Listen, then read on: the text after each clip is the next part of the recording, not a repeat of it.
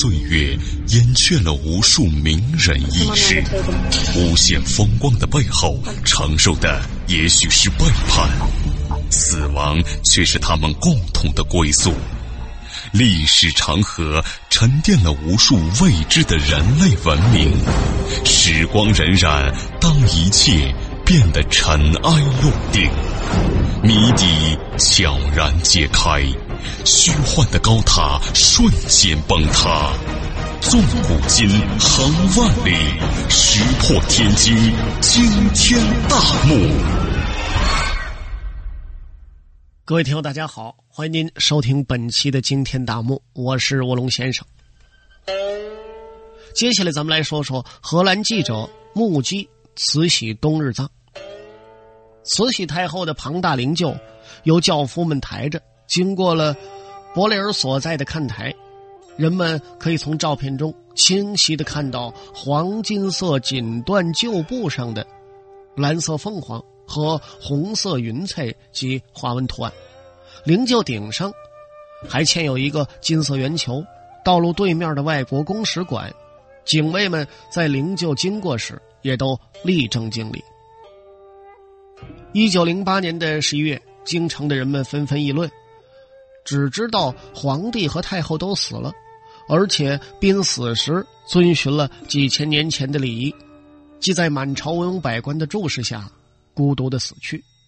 没有人伸出手来安慰他们，因为没有一双手可以触及一位濒死皇帝及太后的圣体。毕竟紫禁城的高墙是如此的坚固，而神秘的外人永远是无从知晓的。几个月前。光绪皇帝被葬在了离北京有四天路程的清西陵，那儿安葬着雍正、嘉庆、道光等大清皇帝。而现在，报纸上已经充斥了有关慈禧太后葬礼的报道。慈禧太后死于一个现代科学文明已经光临中国的时代，但她死后葬礼上所演出的却是具有几千年历史的古老礼仪。早在八月份。就已经烧过大量的用纸糊的名材，这些东西都代表了他所心爱的财物，做工精巧逼真，惟妙惟肖。他们包括钟表、梳妆台、烟杆以及一大群纸糊的假人后者将在民间伺候着慈禧太后。纸糊的新军士兵也排成队列，他们将于举行葬礼的前两天。在紫禁城至宫门之间的某个地方被焚烧。按照一般的说法，他们都是被派到冥府去打前站的。然而，就像报上一篇文章所发问的那样，假如孔子和孟子在民间的那边看到这些穿现代欧洲军装的士兵们，他们会产生什么样的印象呢？当他们看到……作为随葬品被烧掉的，并非祖宗传下来的中式轿子，而是一辆优雅的欧式布鲁厄姆车，即一种御者坐在车厢外的四轮马车，还有两匹身材高大、有灰色花斑的欧洲马。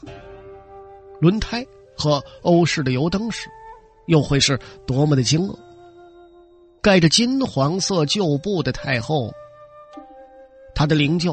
被缓缓而庄严的抬过北京灰色的土丘，那里躺着慈禧太后的尸体，这最令人恐怖和最受人崇拜的女人，上世纪最伟大的女皇，一位尝遍了生活和权力之酸甜苦辣的女性。当她藏匿在灵柩之中，从我的身旁经过，我崇敬的脱下帽子致敬，向这个敢于。按自己的意愿生活的高雅艺术家，鞠躬敬礼。我肯定不会忘了这个日子。一九零八年的十月九号，是一个阴霾的冬日。凌晨六点，天上刮着刺骨的寒风。我身裹着裘皮大衣，坐在一个旧黄包车里，穿过空旷的街道，向东直门赶去。在东直门外的一个小土丘上。外务部官员们专门为各国公使馆所介绍的在京外国人，搭建了一个带顶棚的看台，在东直门内附近，还有一个单独的亭子，这是为各国外交官、尊贵的商业权贵以及报业的记者们所搭建的。我本来可以作为阿姆斯特丹电讯报的记者，在那儿申请到一个位置，但我知道，在这东直门内大街上是看不到普通老百姓的。但要在城外把老百姓全都赶走是不可能的，因为从北京到清东陵有七十五英里路程，而且那天凌晨，北京几乎所有的居民都源源不断的涌出了东直门。我觉得在东直门外观看送葬的出行行列，将会更有趣和更具代表性。尽管这样的话，我就会看不到走在送葬行列中的。在京外国人代表也看不到摄政王，因为他们到了东直门附近的那个亭子那儿，就不会再往前走了。在举行葬礼的好几个月之前，去清东陵的道路就已经被修缮了。清东陵内安葬着顺治、康熙、乾隆、咸丰、同治等大清皇帝。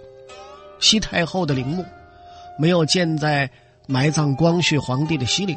此事绝非偶然，在修路过程中，动用了蒸汽压路机，亲王和高官们还巡视了道路的情况，人们尽了一切努力来为已故的慈禧太后准备这条路，以便使金色华盖下的金色灵柩能够庄严顺利的通过这条路。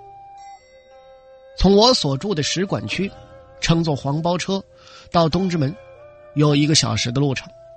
在半个小时内，我们沿着哈德门飞驰疾驶，因为街上几乎看不到人。但是在东直门右边的一条小街上，已经聚集了大量的人群，整条大街上都站满了武警和步兵。模仿日本的中国新军，看上去精神饱满，做事有条不紊。马车、骡车、骑者和黄包车。正从四面八方赶来，由以西面和北面源源不断。在东直门附近，我遇上了极度拥挤的人群。要是在欧洲的话，我会对此感到害怕，但此时我却是泰然处之。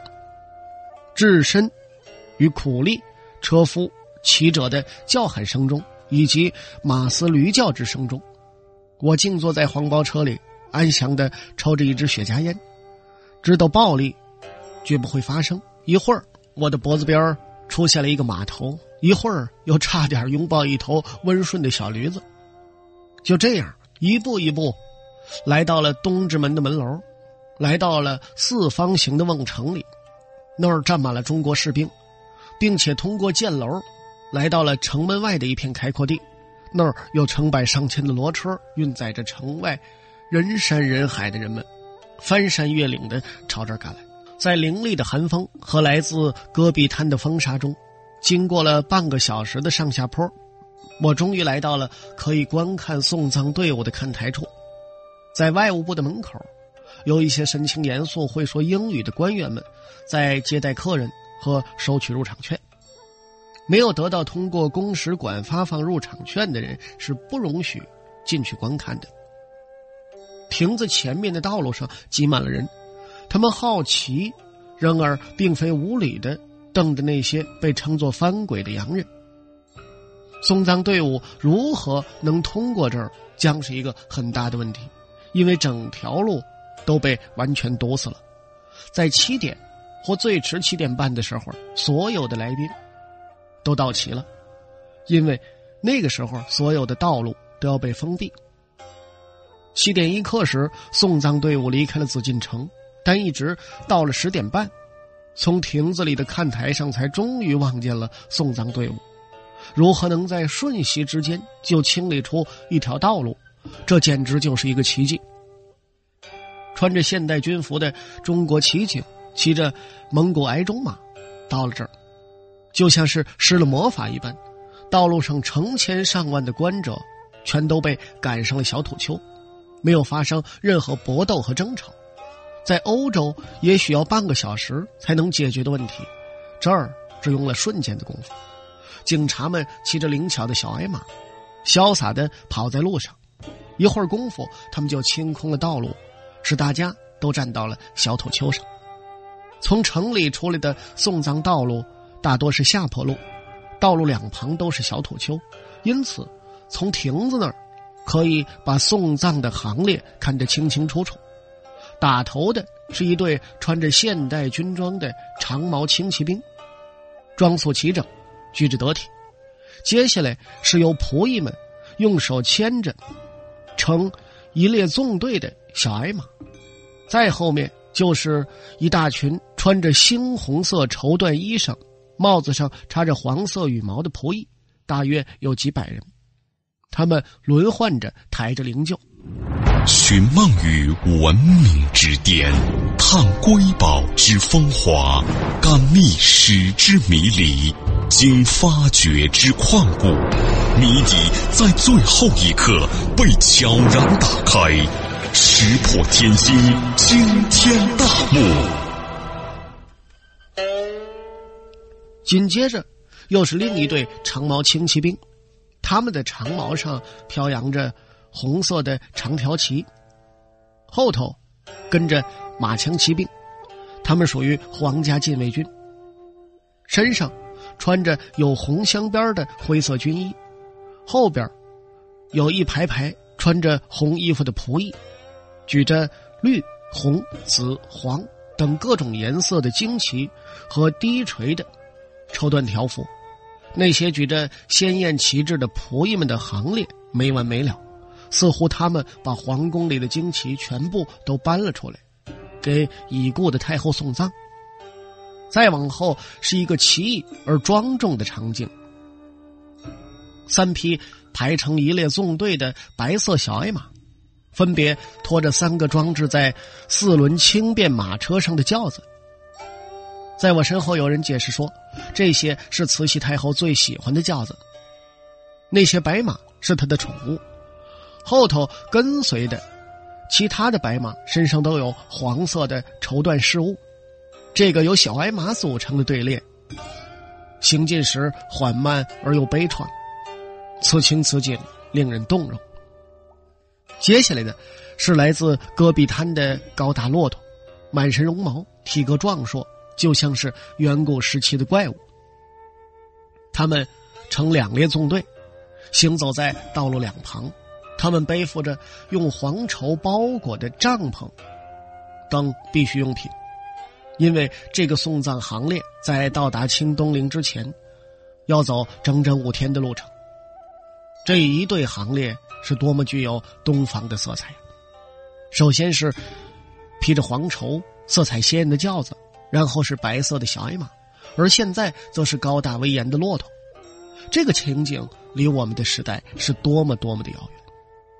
一时间，送葬行列当中出现了一个空隙，接着又有一群穿着红色衣服的仆役，杂乱无章的在我们面前经过。路中央有一个模样怪异的家伙，嘴里正在嚼着一大块面包。在一些穿黑色衣服的官员中走过去之后，又出现了一个空隙，之后还是杂乱无章的仆役队伍。接着，突然出现了两顶用金黄色绸缎装饰，并由轿夫抬着的轿子，还有一些相当欧化的现代葬礼花圈。然后又是一个空隙，刚才被经过的马匹和骆驼粪便弄脏了的路面，现在由仆役们打扫干净。所有这些似乎都表明前面只是一种开路的仪仗队，因为后头的队伍一时还看不见。但是在远处土丘之间的下坡路上，很快就可以看到隐隐约约的旗帜，列列红旗映衬着天空，一排排的骑兵向我们走来，更多的黄色轿子自上而下的过来，这些轿子的后头闪烁着一团耀眼的金黄色火焰，体积大的吓人，而且离地面很高。慈禧太后的灵柩非常缓慢的向前挪动着，方形的灵柩上顶着一个偌大的金球，而且是用一块蝙蝠很宽的织锦罩起来的。它被一百多个轿夫用长长的竹竿抬着，高高的耸立在他们的头顶上，以威严而庄重的方式向前移动。早在一个半小时之前，太阳就已经升起，使得那个灵柩上的黄色绸缎就像是天上的一道燃烧着的火焰一样，又像一个金色的河流。我平生首次意识到，这种黄色是代表皇帝的颜色。那个金色的灵柩的前面，有数百面的黄色的旌旗作为先导。那些旗帜被人用红色和金色的旗杆高高的举在空中。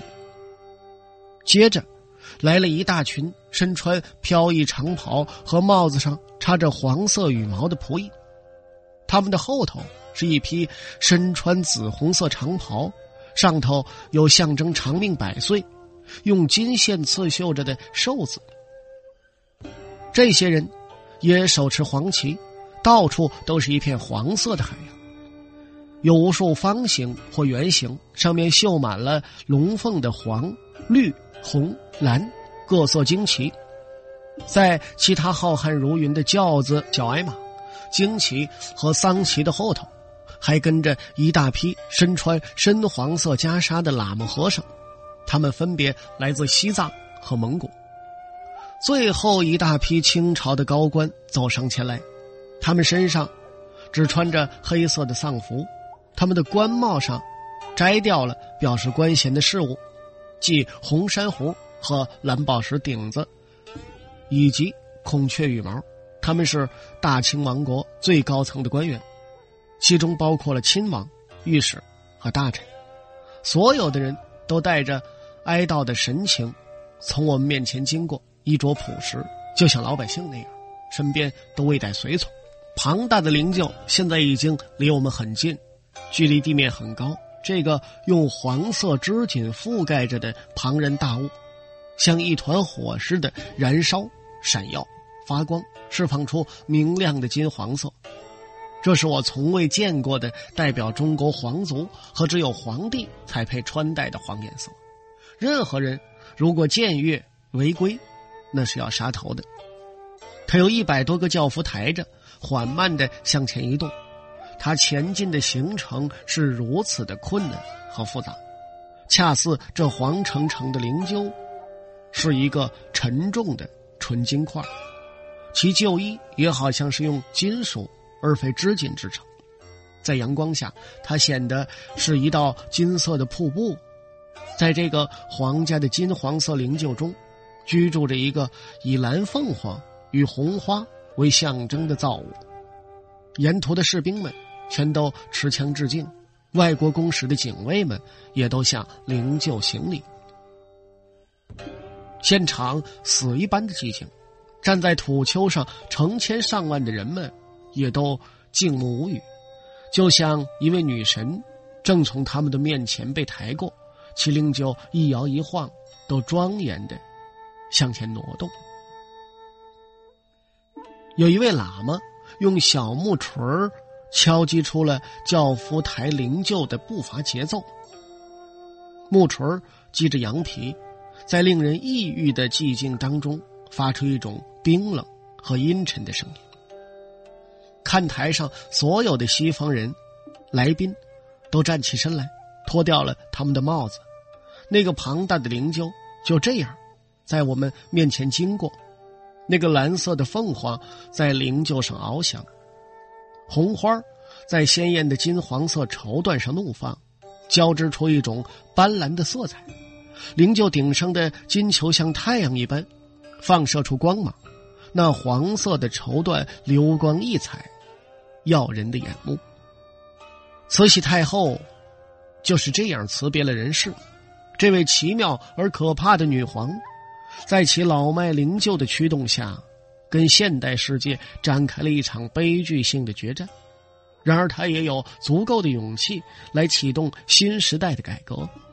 正是他于一九零零年命令甘肃将领董福祥驻京公使馆。